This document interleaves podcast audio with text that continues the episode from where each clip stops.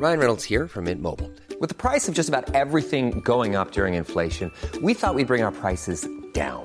So to help us, we brought in a reverse auctioneer, which is apparently a thing. Mint Mobile unlimited premium wireless. Ready to get 30, 30, bit to get 30, bit to get 20, 20, 20, bit to get 20, 20, bit to get 15, 15, 15, 15 just 15 bucks a month. So, Give it a try at mintmobile.com slash switch.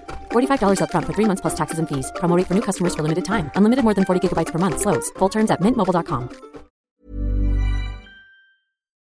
Vamos a cantar por todas las naciones para que se escuche la voz de la gente. No queremos guerra, queremos la unión. Actitud rebelde, pero con intención. Esto es Rebeldes con Causa, un podcast de América Solidaria en colaboración con El Heraldo de México. Un espacio de adolescentes para adolescentes. Bienvenidos. Hola, ¿qué tal? Soy Frida Soto y les doy la bienvenida al podcast Rebeldes con Causa, un espacio donde las juventudes de México tenemos una voz. En el capítulo 10, Reducción de Desigualdades, hablaremos sobre el por qué reducir las desigualdades y garantizar que nadie se quede atrás forma parte integral del cumplimiento de los Objetivos de Desarrollo Sostenible. En esta ocasión conversaremos con el director de la INCUBE, Guillermo Santiago, y la fundadora de Corazón Cultural, Sharon Ramírez.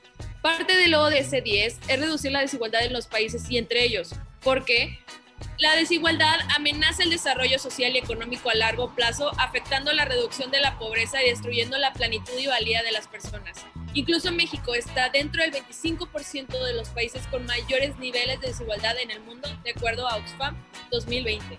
Y pues quisiera preguntarle a Guillermo que cómo cree que se refleja el ODS 10 en México respecto a estos datos y cuáles consideras que son los retos a los que se enfrenta nuestro país para reducir las desigualdades. Un saludo cordial a todos y a todas y me da mucho gusto poder estar en este espacio. Compartirles que para nosotros, desde el Instituto Mexicano la Juventud, el tema de la desigualdad es uno de los principales retos que tenemos hoy en México.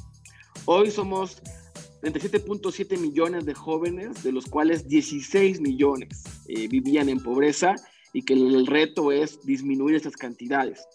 Las desigualdades estructurales que vivimos y que en especial nos afectan a las jóvenes solamente se pueden cerrar mediante la justicia social y eh, entendiendo que todas las personas debemos ejercer todos nuestros derechos. Justo también es importante de mencionar que eh, estos problemas que vivimos hoy en día en el país, especialmente con las juventudes, han desencadenado una serie de fenómenos y circunstancias que ahora eh, muchas personas dicen que nuestra generación es una generación de cristal. Y pongo entre comillas porque es falso. Dicen que somos una generación de cristal porque nos quejamos de todo, porque no estamos de acuerdo con nada, porque nos quejamos del trabajo, nos quejamos de la educación, pero la realidad es que nuestra generación es la, es la que ha vivido con mayor intensidad las desigualdades económicas, sociales, etc. La precarización salarial, la precarización laboral nos han pegado como nunca y como ningún otro momento de la historia a las y los jóvenes. Por ello es que considero que es sumamente importante entender que es un problema en el que vivimos, que es una situación por la que atraviesa el mundo entero, pero especialmente en México y especialmente sus juventudes, y que tenemos que trabajar de manera organizada y de manera coordinada para poder superar este gran problema que vivimos en el país y que es producto de décadas de abandono y de marginación para las juventudes.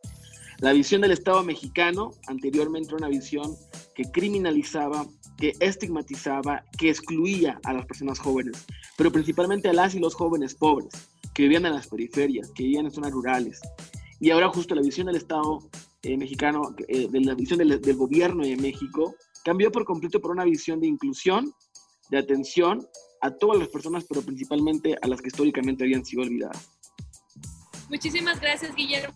Y ahora continuando con Sharon, ¿tú cómo ves y presencias estas desigualdades en México? Hola a todos y todas, y estoy muy contenta también aquí de estar en este espacio aquí junto a Guillermo. Y yo presencio esta desigualdad, creo que un montón en cómo, cómo convivimos en esta sociedad, también cómo nos dividimos y cómo es que no hay una convivencia tan, eh, tan cercana entre las personas que son bueno, están en situación de pobreza y, y, las que no. Entonces, creo que en esta parte en donde no convivimos se refleja el desarrollo de México, porque inclusive sabemos bien que eh, es un pequeño porcentaje el, el, que las personas no sean en las que tienen una buena situación económica. Y, y, creo que es muy importante el observar qué es lo que está pasando en toda esta sociedad sin que alguien nos lo diga, porque muchas veces no lo vemos. Y, y también en México, eh, la educación ha sido como parte de, que hay escasez, como que las escuelas privadas mm, y las públicas como que no se hace competencia entre sí, sino que una es mejor que la otra. Y, debería de existir como esas oportunidades, sobre todo como el flujo del talento que hay en México. Y, bueno, creo que así veo eh, a México como se refleja en esta eh, reducción de que no hay una igualdad, más que nada. Una de las metas del ODS 10 es adoptar políticas, especialmente fiscales, salariales y de protección social, para lograr progresivamente una mayor igualdad. Pero hay que tener en cuenta que nacer pobre en el sur de México no es igual que nacer pobre en el norte, según el economista en 2020. Además, las mujeres que trabajan dedican 40 días al año en labores domésticas, los hombres solamente 16 días, por lo que hablamos de otro tipo de desigualdad y esto también fueron datos del economista en 2020. Entonces, estas preguntas van para Sharon. ¿Qué desigualdades consideras tú en tu experiencia y en tu contexto con proyectos, encuentros, que predominan más en México? ¿Y cómo desde tus proyectos o iniciativas has trabajado para responder a este problema y Creo que una de las desigualdades que más se han visto últimamente eh, es la de género, que es la de las mujeres, como esta parte del trabajo, igual como tú comentabas, ¿no, Frida? También la de orientación sexual y eh, un poco en la parte de ingresos, estoy tocando yo la de los, las personas indígenas.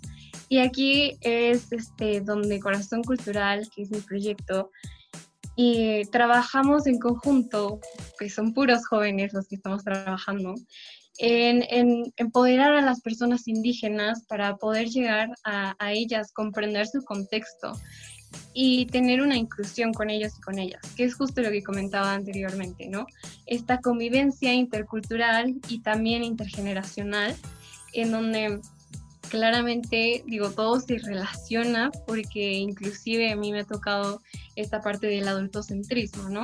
Y para las personas indígenas es muy importante como el respeto hacia los adultos y, y bueno, en, en cuestión de corazón cultural, buscamos que las mujeres indígenas puedan llevar a cabo un emprendimiento para obtener ingresos en donde hacemos talleres de bordado y nosotros y nosotros les damos los materiales necesarios para que ellas puedan desarrollarlo y nosotras y nosotros aprender de, de ellas.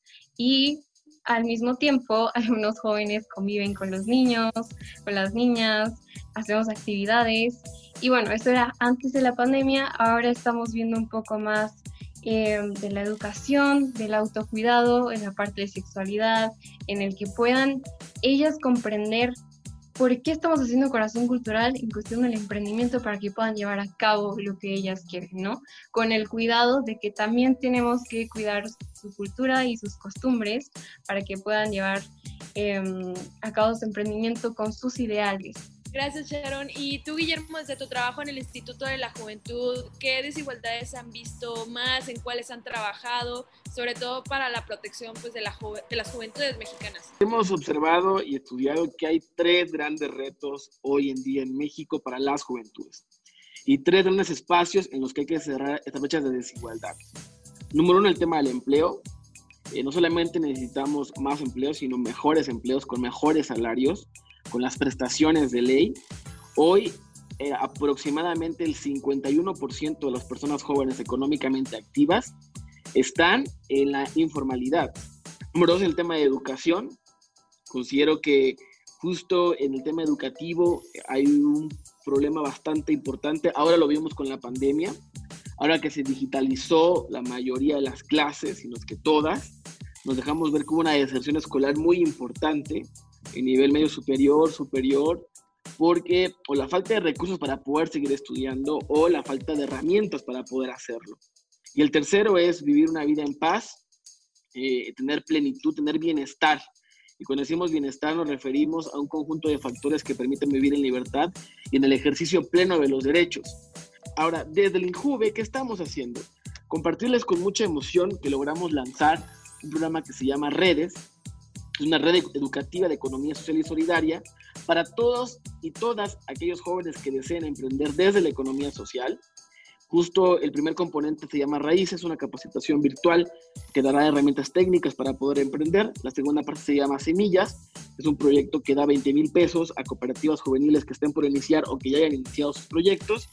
Y la tercera fase se llama eh, Monitores, que está dándole seguimiento de manera personalizada a esos proyectos. Y también, eh, por ejemplo, el tema de salud emocional, que también fue uno de los grandes temas que hemos estado tocando. Hacemos un programa que se llama Contacto Joven, Red Nacional de Atención Juvenil, que brinda acompañamiento emocional y psicológico a jóvenes de todo el país de manera virtual, esto en colaboración con UNICEF, con la Secretaría de Salud, con CONADIC, con varias dependencias que nos estuvieron apoyando de manera significativa. Ya hablamos sobre los retos, tipos de desigualdades y cómo es que están tanto Sharon como Guillermo trabajando sobre ellos y que justo concuerda con una meta del ODS 10 que de aquí a 2030 se potencialice y promueva la inclusión social, económica y política de todas las personas, independientemente de su edad, sexo, discapacidad, raza, etnia, origen, religión o situación económica u otro tipo de condición. Para ello le quiero hacer esta pregunta a los dos y esperaría que Sharon me respondiera primero. ¿De qué le podrías decir tú, Sharon, a los adolescentes para que tomen acción sobre esta problemática y pueda cumplirse lo de ese 10? Pero que nada, las juventudes yo les diría que sean observadores del contexto en el que están, primero que nada, eh, comprendan qué es lo que está pasando sin algo que no sea que se vea y que no se hable, ¿no? Que si algo está pasando y si están beneficiando a alguien más, que lo digan. Creo que eso es muy importante.